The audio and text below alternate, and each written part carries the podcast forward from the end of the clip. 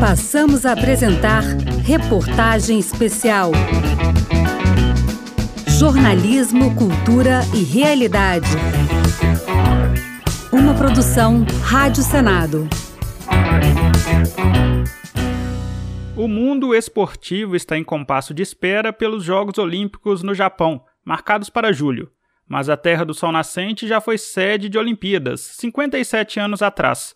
Os primeiros Jogos Olímpicos em terras asiáticas e como foi a participação do Brasil naquela competição estão na reportagem especial Tóquio 64, uma produção Rádio Senado.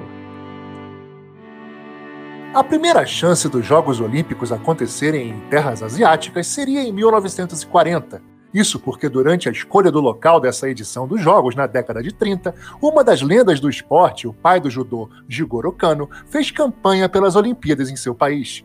Mas após a definição de que Tóquio seria a sede, Kano não veria a concretização da escolha, como ressalta a professora Katia Rubio, especialista em história olímpica. É interessante pensar que em 40 os jogos aconteceriam em Tóquio, lembrando que até 36 o Jigoro Kano era membro do Comitê Olímpico Internacional, né? O pai do judô era membro do, do Comitê Olímpico Internacional. Curiosamente, ele era contrário à inclusão do judô no, no, no, programa olímpico, né, porque ele entendia que o judô não, não deveria ser competitivo, ele deveria ser um processo educativo.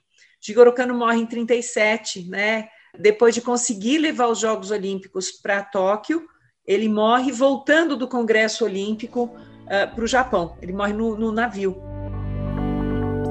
Mas aí veio a Segunda Guerra Mundial em 1939, e assim, o adiamento de diversos grandes eventos pelo planeta.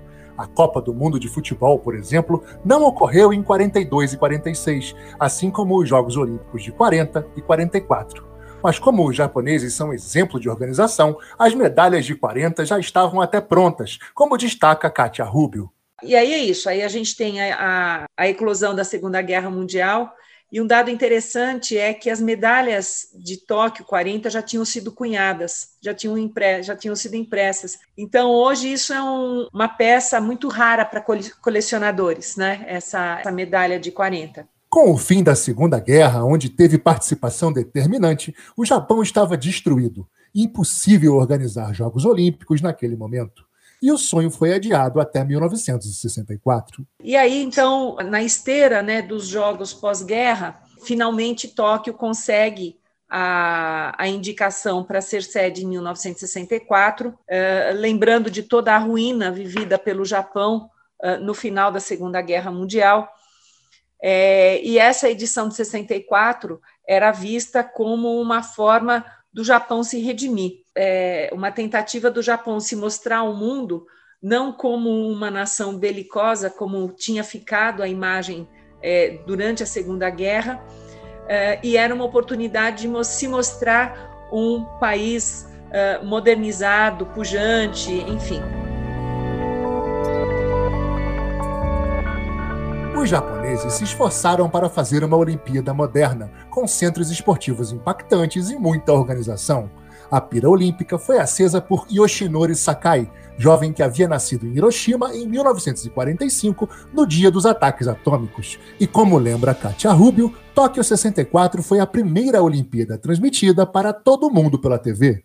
Um outro marco do, dos Jogos Olímpicos de Tóquio é que a partir de 64 os jogos passaram a ser transmitidos ao vivo em tempo real para o mundo inteiro. Até então a gente tinha tido na, nos Jogos de Roma em 60 é, uma experiência de transmissão ainda para o continente europeu, então ainda era restrito, né? Lembrando que a televisão é uma coisa muito, muito nova. O Brasil teria pela nona vez uma delegação nos Jogos Olímpicos em Tóquio, história iniciada em 1920 na Antuérpia, como ressalta a senadora Leila Barros, do PSB do Distrito Federal, ela própria ex-atleta olímpica. Da primeira delegação brasileira aos Jogos Olímpicos, que ocorreu nos Jogos de 1920 em Antuérpia, na Bélgica. Desde então, o Brasil participou de todas as edições, com, com exceção dos Jogos de 1928 em Amsterdã, na Holanda. A delegação brasileira contou com 68 atletas, 67 homens e uma mulher. O Brasil competiu em 11 modalidades. O porta-bandeira da equipe nacional foi o jogador de basquete Vladimir Marques. Essa Olimpíada também, ela me marcou muito, ela ficou mais marcada para mim como a, a, mais importante Olimpíada que eu participei, porque eu participei de quatro, né? Eu tive em 56 em Melbourne, eu tive em Roma 60, tive em 64 em Tóquio, 68 no México. E essa de 64, eu fui convidado pelo Major Padilha, na época, Silvio de Magalhães Padilha, para ser o porta-bandeira da, da delegação brasileira. No total, foram 5.151 atletas de 93 países. Os Estados Unidos lideraram o quadro de medalhas com 36 ouros, seguido da União Soviética com 30 medalhas douradas e do Japão com 16. O Brasil conquistou apenas uma medalha. A Ida dos Santos foi a única representante feminina do Brasil nos Jogos de Tóquio. A jornada de Aida é o assunto da segunda parte da reportagem especial Tóquio 64, uma produção Rádio Senado. A delegação brasileira nas Olimpíadas do Rio em 2016 tinha 206 mulheres. Na edição anterior, em Londres 2012, eram 123. Ganha um sashimi o ouvinte que acertar quantas foram as que representaram o Brasil em Tóquio 64. Uma. Não, você não ouviu errado. Apenas uma atleta estava na delegação que foi à Terra do Sol Nascente defender as cores nacionais. E essa mulher, negra, pobre, sem apoio familiar e com descrença inclusive dos dirigentes, que não lhe deram estrutura e muito menos apoio psicológico, voltou do Japão com o quarto lugar no salto em altura. Sua marca de 1,74m foi a melhor entre as brasileiras por mais de três décadas. Nascida em 1 de março de 1937 e vinda do Morro do Arroz, em Niterói, Aida teve sua trajetória esportiva iniciada no vôlei, mas uma amiga a levou para praticar atletismo. No início, sua família nunca quis que ela fosse atleta e não apoiava. Aida ia treinar escondida. Seu pai era a principal pessoa a não aprovar suas práticas esportivas. Só tem que meu pai não permitia que eu fosse treinar.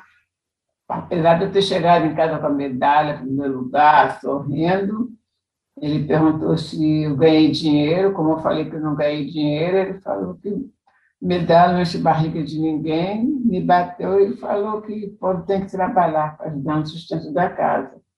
Aí, para me treinar aos domingos, ela, eu dizia que ia vê-la treinar, mas para o meu pai, eu estava, não sabia nem que eu estava indo para o Rio. Depois de não ter ido ao Pan-Americano de Chicago em 59, sob a alegação de que só competia em uma prova, e as Olimpíadas de Roma em 60, a ida já atleta do Botafogo, depois de passar pelo Fluminense Atlético Clube de Niterói e pelo Vasco, precisou disputar pelo menos seis eliminatórias para se classificar para Tóquio. Chegando lá, as dificuldades de comunicação foram superadas na base do improviso. Quando eu olhei, eu estava sozinha, as meninas tinham ter... todo mundo tinha ido embora. E fiquei eu sozinha, a japonesada precisando de mim, que eu tinha que assinar um documento lá, botar meu nome, de nascimento, preencher, e eu não sabia. A única coisa que eu fiz deram a ficha e apontaram e cantaram, né? A japonesada. Eu falei, ah, data do meu nascimento. Única atleta sem treinador e sem material próprio entre as suas concorrentes, Aida treinava numa pista que havia dentro da Vila Olímpica. Ela conta que foram dias emocionalmente muito difíceis. Gente, o que eu estou fazendo aqui nesse mundo, nesse Japão? Eu não, tinha que sair do Brasil, porque sem técnico, sem material para competir, entendeu? Perdida lá naquele meio daquele povo, eu falei, meu Deus do céu, e aí eu todo dia chorava, né? Antes de, de treinar, eu tinha que chorar, porque não sabia, não tinha nem material, sapato de prego para competir. Então, minha vida era chorar, chorar. A Ida competiu com um sapato emprestado de um atleta cubano, corredor dos 100 metros rasos. Embora fosse diferente do que ela precisava para saltar, ou usava aquele equipamento, ou precisaria competir descalça ou de tênis Movida a desafios, contra todas as expectativas a não ser as dela, e com o pé torcido, Aida saltou 1,70m e alcançou a final olímpica, que só pôde disputar graças a um médico cubano que fez uma botinha de esparadrapo no pé machucado. Sem uma bandeira brasileira no estádio e nenhuma torcida, a Aida saltou 1,74m e só foi superada pela romena Yolanda Balas, que saltou 1,90m e ficou com ouro, a australiana Michelle Brown, medalhista de prata com 1,80m, e a russa Taisia Shenchik, bronze com 1,78m. Ela só teve noção do tamanho do resultado que alcançou quando voltou ao país, mas não sem deixar de fazer um protesto. Eu só me toquei depois que cheguei aqui no Brasil que recebida com flores, queria um carro do Corpo Bombeiro, eu falei que não queria. Não. Eu falei, eu precisaria isso tudo antes. Agora, depois, agora não sei mais não. Coordenadora do Grupo de Estudos Olímpicos da USP, a professora Kátia Rubio dimensiona o lugar de Aida dos Santos na história olímpica brasileira. A marca da Aida é a completa solidão. Né? Ela, ela é uma guerreira. Enfim, é um feito que a consagra como uma das grandes atletas brasileiras, não apenas por, pelo enfrentamento da situação, mas por ter conseguido um resultado tão expressivo. Formada em educação física, pedagogia e geografia, Aida aponta caminhos para as novas atletas que queiram seguir seu exemplo. E, em primeiro lugar, estudar. Porque se não estudar, não adianta só esporte, não. Entendeu? E aí dá tudo certo. O que eu sempre falo para mim é querer, para mim querer é poder e a ida dos Santos à Leoa de Tóquio quis, pôde e está na história do esporte do Brasil. A única medalha brasileira nos Jogos Olímpicos de 1964 veio do basquete. Conheça essa história na terceira parte da reportagem especial Tóquio 64, uma produção Rádio Senado. Eu fui estimulado a, jogar a, a ser jogador de basquete, ou a jogar basquete, né? Depois eu acabei virando jogador, mas eu digo, entrar numa quadra foi a partir de 48, estimulado pela conquista de bronze, né? Eu tinha aí 11 anos de idade e eu via falar, né? Os jogos eram transmitidos pelo rádio e inclusive com a presença, o técnico era o Moacir Dayuto, que muito, durante muito tempo foi meu técnico no Corinthians. Masson foi muito meu amigo. Vários daqueles jogadores inclusive o Algodão, que foi campeão em 48, fez parte da minha geração também, entendeu? Quando o menino Vlamir ouviu pelo rádio a conquista da medalha de bronze do basquete brasileiro em Londres 1948, a primeira da modalidade em Jogos Olímpicos, talvez não imaginasse que anos depois ele também teria uma daquelas em seu peito. Uma não, duas. Uma história que começa em 1953. Olha, eu fui convocado pela primeira vez para uma seleção brasileira no, final de 1953, eu tinha 16 anos. Eu fui pra, eh, convocado para disputar um campeonato sul-americano extra em Mendoza, na, em Mendoza, na, na, Argentina. A partir dali eu não fui convocado sempre, entendeu? Então você vê, de 53 eu, eu, eu fui até 1970, foram praticamente 18 anos defendendo ininterruptamente né, a, a, a seleção brasileira. Vlamir Marques começa a fazer parte então de uma geração super campeã do basquete brasileiro. A partir dali e até 1970, o Brasil conquistou dois mundiais, além de um vice e um terceiro lugar. Conseguiu dois bronzes olímpicos e três pódios em Pan-Americanos. A primeira medalha olímpica foi o bronze em 1960, nos Jogos de Roma, conquista que credenciava Vladimir Marques a ser o porta-bandeira da delegação brasileira em 1964, nos Jogos de Tóquio. Ele lembra o convite feito pelo então chefe da delegação, Major Padilha. Aí é uma história, uma história bonita, uma história longa. E nós tivemos um, um treinamento para a Olimpíada, para a Olimpíada, para o desfile, em que foi somente eu e ele. Chegamos lá no estádio, o estádio lotado, tinha japonês em tudo quanto era lugar, para um treinamento para o desfile, você imagina. Aí eu me lembro muito bem de, de, de, de eu e ele, e atrás de nós um monte de japonesinhos, como se estivesse simulando uma delegação brasileiro, até com o mesmo número de pessoas, entendeu? E o Major Padilha deu a Vlamir uma instrução bem enfática. Porque eu percebia que algumas delegações, quando elas passavam perante as autoridades, elas curvavam a bandeira, entendeu? Baixava a bandeira em sinal de respeito, ou sei lá o que que era, e passava, ele, ele guia e levantava a bandeira, né? Aí eu perguntei para o Padilha, Padilha, você acha que quando eu passar lá eu tenho que fazer isso? Ele falou, não, você não faça isso, porque a bandeira brasileira, ela não se curva para ninguém. Nossa, aquilo ali mexeu comigo, eu cheguei no alojamento e falei para meus jogadores, acho que um dos motivos da gente ter ganho a medalha de bronze foi essa daí. foi quando eu disse para os jogadores que a bandeira brasileira não se curva para ninguém. A bandeira brasileira não devia se curvar para ninguém, e a partir daí, esse seria o espírito da seleção brasileira de basquete. Mas a bem da verdade é que a campanha começou com um tropeço totalmente inesperado diante do Peru, que não era uma das equipes favoritas da chave brasileira. Então, nós jogamos muito mal e o Peru jogou muito bem. É, mas, mas, na verdade, Rodrigo, essa derrota é que acabou nos levando à medalha que o que aconteceu? O segundo jogo que nós íamos jogar era contra a Iugoslávia, que era o adversário, que na nossa chave tem Estados Unidos, Brasil e Iugoslávia, como os três países mais importantes ali. O resto não, não era. Inclusive o Peru acabou, só ganhou do Brasil, não ganhou de mais ninguém. A derrota para o Peru foi um alerta e, a partir daí, o time entrou nos eixos. Classificou-se na segunda posição do grupo. Depois dali, nós não perdemos mais. Nós só fomos perder na fase de classificação para os Estados Unidos. Foi onde nós saímos em segundo da chave. E ali dizia o seguinte, que no final, né? O primeiro da, do grupo B, por exemplo, joga com o segundo do grupo A e, e o primeiro do grupo A joga com o B. No, no, grupo, no outro grupo, o primeiro foi a União Soviética, Porto Rico em segundo, no nosso grupo foi Estados Unidos em primeiro e o Brasil em segundo. Houve um cruzamento de Brasil e União Soviética e nós perdemos ali. O Brasil perdeu a semifinal para a União Soviética e depois conquistou o terceiro lugar e a consequente medalha de bronze, batendo Porto Rico por 76 a 60.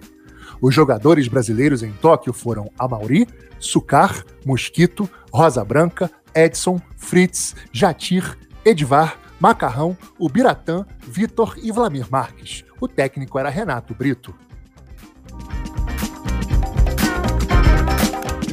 O etíope Abebe Bikila surpreendeu o mundo ao conquistar o ouro na maratona dos Jogos Olímpicos de Roma em 1960, correndo descalço. Ele chegou a Tóquio sedento pelo bicampeonato.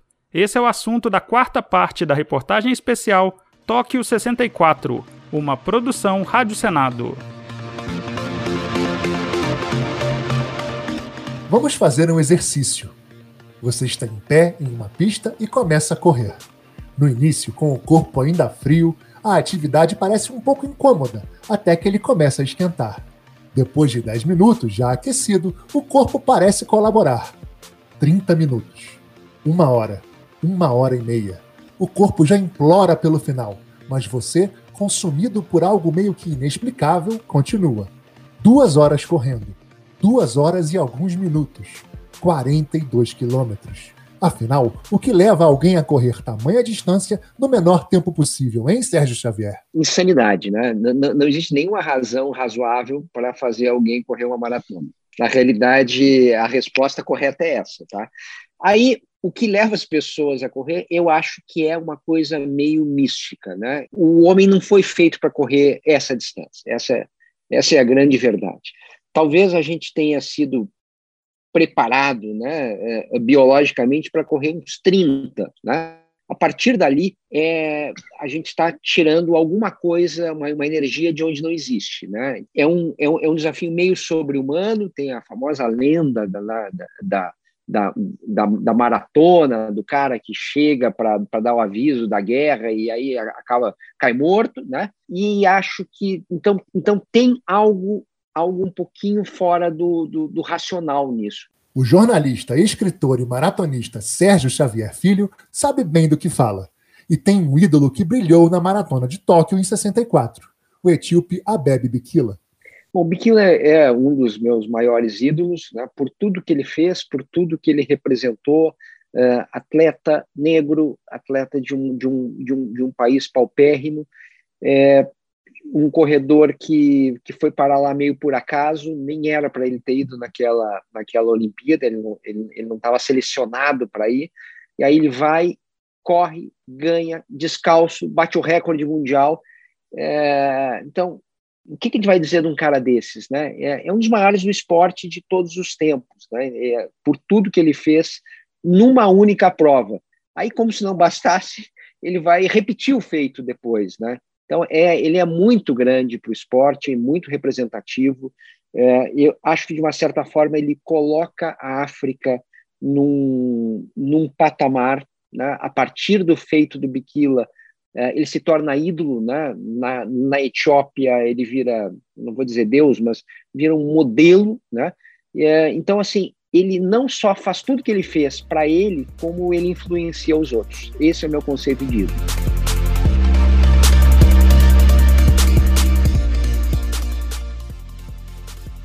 Como o Sérgio acentuou muito bem em sua fala, a vitória de Bikila em Tóquio já era o seu bicampeonato olímpico.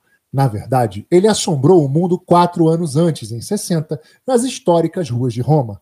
Ali, ele ganhou a maratona e quebrou o recorde mundial, logo em sua primeira Olimpíada, com um detalhe. A corrida descalça. Né? A corrida descalça é de um simbolismo tremendo, né? porque é, o cara vai para uma Olimpíada cheia de tecnologia para a época, né? ele vai e, como ele vai de última hora, né, é, a, a marca que fornecia tênis é, não, não tinha preparado nada para ele, etc. Ele colocou, achou que ficou desconfortável, vou correr como eu sempre corri. Ele correr descalço é quase que um tapa na cara, digamos, das, das, das elites, das grandes nações esportivas, né? Do tipo assim, olha, o ser humano não vale, vale mais do que está tudo em volta. Tá? O correr descalço, eu acho que tem essa essa humildade, né? essa, essa marca, da, da, esse símbolo. Então, acho que por isso o, o, o Biquila também é muito querido né? no, no mundo do esporte. Né? Ele deu uma lição de humildade Biquila virou uma lenda do atletismo, o que poderíamos até chamar de ídolo pop, tanto que teve referência até em filme americano, no caso Maratona da Morte ou Marathon Man de 1976 com Dustin Hoffman. É engraçado, é um filme meio aterrorizante, assim, de suspense, espionagem, coisa e tal. E o, e o personagem que o Dustin Hoffman faz é de um maratonista, né? E é um cara que fica lá treinando no, no Reservoir, que é aquele lugar do Central Park, né? Que a gente já viu em 50 mil filmes que as pessoas correm, tem umas pedrinhas ali, etc. Então ele vai lá, faz o treino e ele é perseguido. E na casa dele, né? tem um pôster do Biquila atrás, né? É um link de, do, do, do, prazer dele que é correr maratona com a maratona que ele está correndo que é sobreviver, né? Os caras caçando ele, etc. Então tem é uma relação meio cruzada. Não é um filme sobre Biquila, sobre sobre corrida, mas a corrida está no meio. Marathon Man. Mas Biquila acabou vivendo pouco venceu a falta de tênis para ganhar em 1960 uma cirurgia de apêndice seis semanas antes de Tóquio em 64 para ganhar o bi, mas foi traído pela sorte em um acidente automobilístico em 1969, quando foi parar em uma cadeira de rodas. Quatro anos depois, em 73, faleceu por uma hemorragia cerebral aos 41 anos.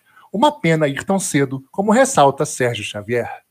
É, assim, é, o Biquila, ao mesmo tempo que ele é, que ele é o meu ídolo, tudo, eu fico com uma pena dele, né? Um cara que morreu cedo demais, morreu ali 41 anos, né? O cara teve um acidente do carro que ele tinha ganho, né, do governo. A Etiópia de Biquila tem 22 medalhas de ouro na história das Olimpíadas. As duas primeiras foram as de Biquila e todas as demais também foram conquistadas no atletismo.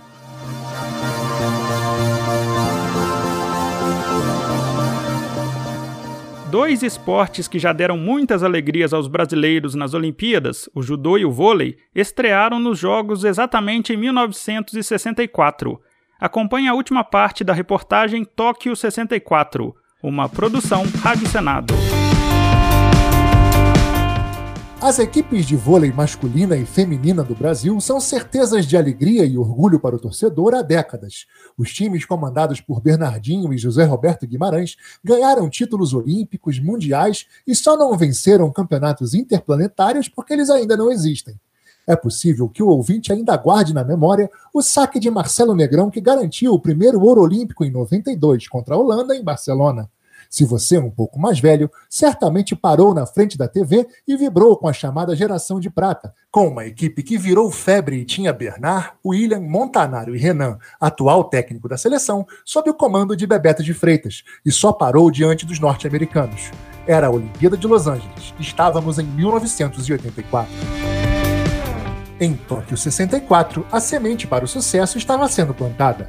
Foi a primeira edição dos Jogos em que o vôlei fez parte e dez pioneiros, sob a batuta de Sami Melinski, alcançaram a sétima posição, com três vitórias em nove partidas. Um deles foi o atacante João Cláudio França. Ele conta que quatro jogadores eram egressos do Colégio Melo e Souza, em Copacabana, e a estrutura não era das melhores. Isso é incrível, né?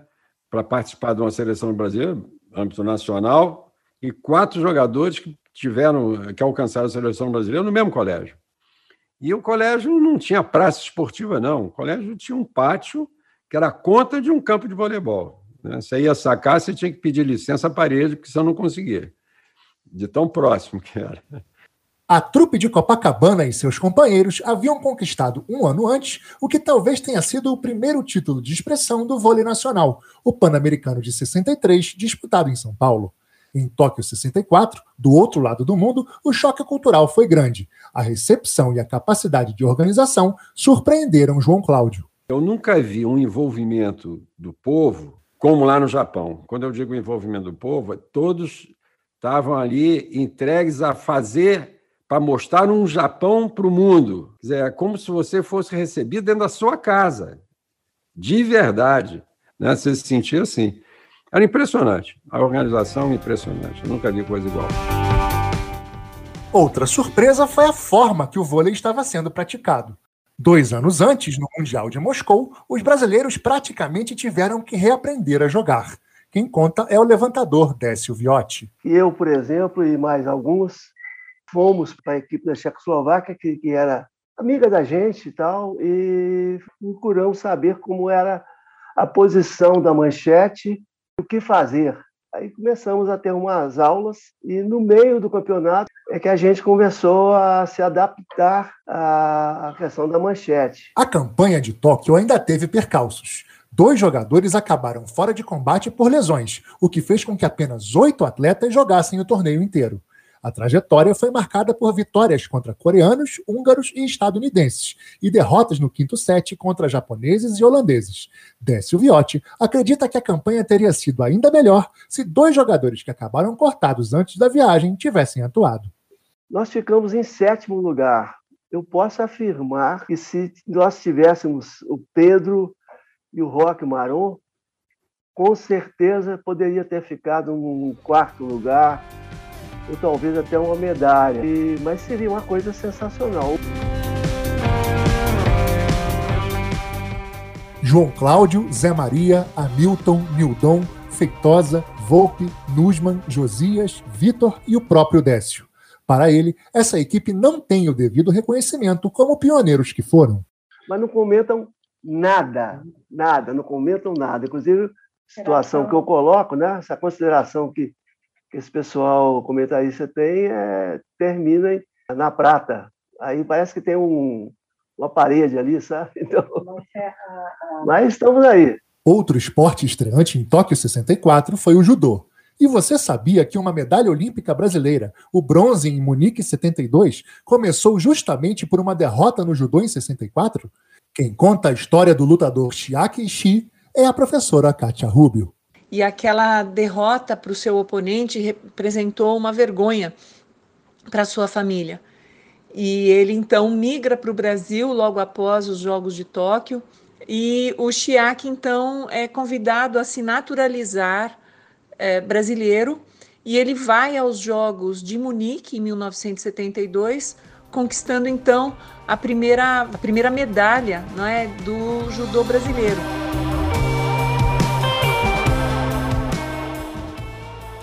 Entre cortadas, golpes, cestas e saltos, os atletas brasileiros que estiveram na Olimpíada de 64 merecem nosso reconhecimento e nosso aplauso. Arigato! Você acabou de ouvir a reportagem especial Tóquio 64. Reportagem Pedro Pincer e Rodrigo Rezende. Apresentação Pedro Pincer. Locução Rodrigo Rezende. Edição Maurício Desante. Você pode ouvir a reportagem completa no site senado.leg.br/rádio ou no seu aplicativo de podcasts favorito.